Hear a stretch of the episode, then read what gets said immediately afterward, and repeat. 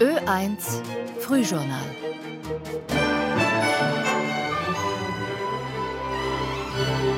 Dienstag, der 27. Februar. Zu einem Frühjournal begrüßt Sie Christina Kreunz. Das sind einige der Themen. Frankreichs Präsident Macron schließt Einsatz von westlichen Soldaten in Ukraine nicht aus. US-Präsident Biden hofft im Gazakrieg auf Waffenruhedeal bis Montag. Und Obst und Gemüse sind immer öfter mit sogenannten Ewigkeitschemikalien belastet. Vor all dem aber ein Blick auf das Wetter. Katrin Ladstätter weiß, wie es wird. Bis zu 17 Grad mild heute, aber nicht allzu viel Sonne.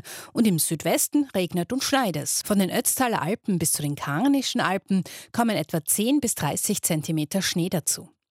In Wien und Eisenstadt aktuell um 5 Grad, 2 Grad in St. Pölten, 3 in Linz und Salzburg. In Innsbruck leichter Regen bei 4 Grad, in Bregenz Regen und 6 Grad und 1 Grad heute früh in Graz und in Klagenfurt.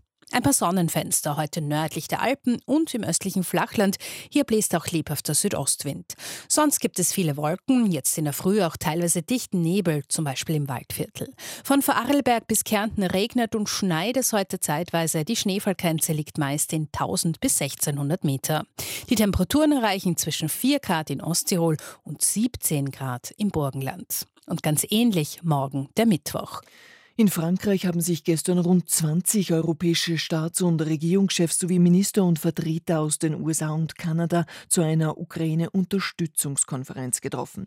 Präsident Macron hatte zu dem Treffen eingeladen, weil er ein aggressiveres Vorgehen Russlands beobachte, festzumachen wie etwa am Tod des Oppositionellen Alexei Nawalny und vermehrten Cyberattacken auch auf Frankreich.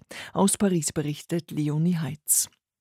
Eine härtere Gangart Russlands fordert härtere Antworten, sagt Präsident Macron bei der Konferenz in Paris.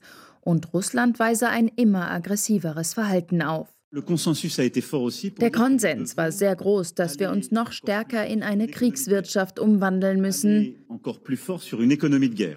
Sogar den Einsatz von Bodentruppen schließt Macron nicht mehr aus. Österreichs Bundeskanzler Nehammer ist zurückhaltender bei dem Thema. Er hat sich in Paris für eine politische Lösung eingesetzt. Es braucht die Einbindung anderer auf der Welt wie Indien, Brasilien, Südafrika, um eben den Druck auf Putin zu erhöhen, um ein neues Verhandlungssetting zu schaffen, damit tatsächlich auch das Töten endet sagt Kanzler Nehammer in Paris.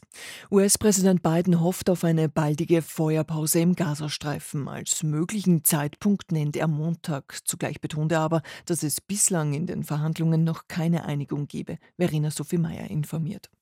US-Präsident Joe Biden ist zuversichtlich, dass es schon nächste Woche zu einer Waffenruhe im Gazakrieg kommt. Sein nationaler Sicherheitsberater sage ihm, dass man nahe dran ist, antwortet Joe Biden auf eine spontane Reporterfrage bei einem Besuch in New York. Noch gibt es keinen Deal, aber er hoffe, dass es bis Montag eine Feuerpause gibt. Seit Wochen vermitteln die USA, Ägypten und Katar zwischen Israel und der Hamas über ein temporäres Ende der Kämpfe. Im Gegenzug soll der Deal die Freilassung von Geiseln aus Gaza ermöglichen und auch mehr dringend benötigte Hilfslieferungen für Gaza. Israelische Medien hingegen berichten über eine weiterhin große Kluft zwischen den Seiten. Die Hamas fordert etwa ein komplettes Ende der Kämpfe und Israel hält an der geplanten Bodenoffensive in Rafah im Süden von Gaza fest. Ein brisanter Revisionsbericht aus dem Verteidigungsministerium, über den wir berichtet haben, wirft jetzt ein Schlaglicht auf die schleppende Umsetzung der Zentralstellenreform von ÖVP-Ministerin Claudia Tanner. Diese Reorganisation läuft bald drei Jahre und ist immer noch nicht abgeschlossen. Das ist rekordverdächtig in der Geschichte der Umstrukturierungen und hat in der Praxis negative Auswirkungen, wie Stefan Kappacher berichtet. Andreas Bernsteiner war Logistikchef des Bundesheers und hat Umstrukturierungen unter roter, blauer und schwarzer Ressortführung erlebt. Eine der Triebfedern sei das Umfärben, sagte er. Es gäbe immer Leute, die da unter Anführungszeichen versorgt werden sollen und dann auch versorgt werden. Bernsteiner hatte wie aktuell viele andere Spitzenbeamte seine Jobs im Heer über Jahre nur provisorisch. Das habe negative Folgen, weil man über Nacht ausgetauscht werden könne.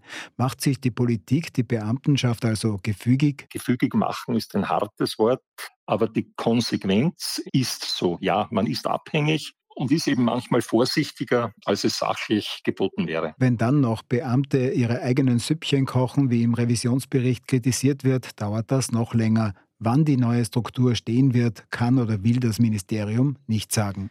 Der ehemalige Kanzler Sebastian Kurz von der ÖVP bleibt dabei. Er bezeichnet das Urteil gegen ihn als ungerecht. Kurz ist in erster Instanz zu acht Monaten bedingter Haft verurteilt worden, wegen Falschaussage vor dem Parlamentarischen U-Ausschuss. Er habe seine Rolle bei der Besetzung des ÖBAG-Aufsichtsrats heruntergespielt. Kurz selbst attackiert in der ZIP 2 abermals die Justiz. Er spricht von einer Vermischung von Politik und Justiz. Ich persönlich finde die Entscheidung unfair.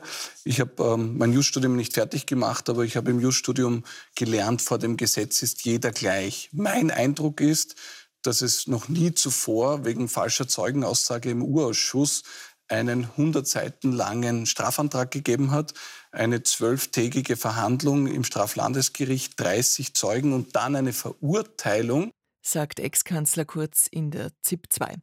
Die EU-Landwirtschaftsminister und Ministerinnen haben gestern in Brüssel beraten, wie sie auf die jüngste Bauernprotestwelle reagieren wollen. Dabei haben erneut Landwirte und Wirtinnen aus mehreren EU-Ländern ihren großen Unmut kundgetan.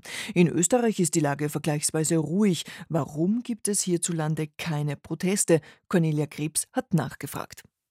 Die Bauern und Bäuerinnen in Österreich seien traditionell umweltbewusster als etwa in Belgien oder den Niederlanden. Umweltschutzauflagen, die von vielen europäischen Landwirten gerade heftig diskutiert werden, gebe es hier schon lange, sagt der Ökonom Franz Sinabel vom WIFO.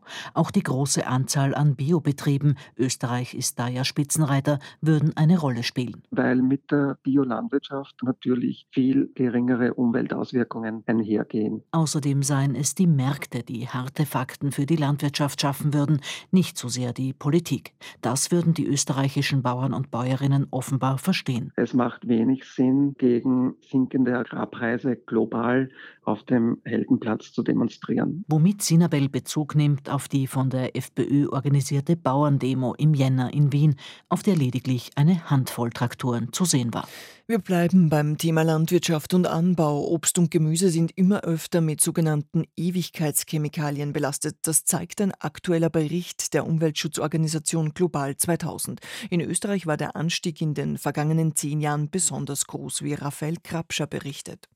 Ein Viertel des Obsts und Gemüses aus Österreich ist laut Global 2000 mit PFAS-Chemikalien belastet. In der Landwirtschaft nutzt man die Substanzen unter anderem, um die Wirkung von Pestiziden zu verlängern. Einmal in der Umwelt wird man sie aber fast nicht mehr los, erklärt der Umweltchemiker Helmut Burtscher-Schaden von Global 2000. Deswegen reichern sich diese Stoffe in der Natur an und werden zunehmend zu einem Problem für die Umwelt und auch für die menschliche Gesundheit. Hormonelle Störungen, Hirnschäden oder auch ein erhöhtes Krebsrisiko wurden bereits mit den langlebigen Substanzen in Verbindung gebracht. Laut Burtscher Schaden braucht es daher genauere Regelungen von Seiten der EU und ein umfassendes Verbot von allen PFAS-Pestiziden in der Landwirtschaft, um so die negativen Gesundheitsfolgen möglichst zu minimieren.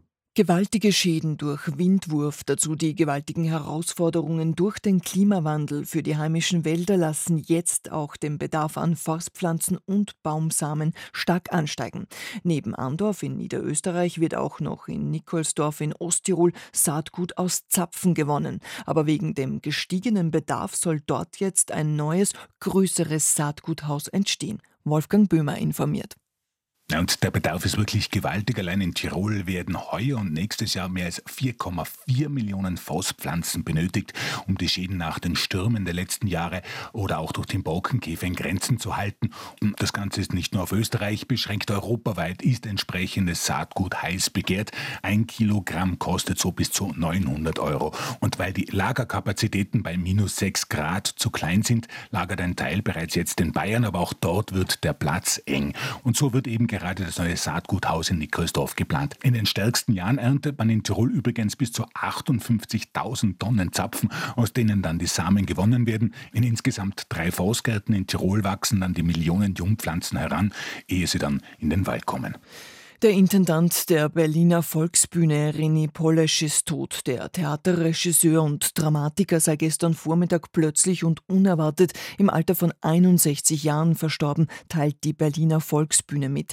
Polesch leitete das Haus seit 2021 und galt schon davor als einer der prägendsten Regisseure des postdramatischen Theaters. Das war das Frühjournal mit Christina Kreunz. Es ist in Kürze 6.10 Uhr. Der ORF ermöglicht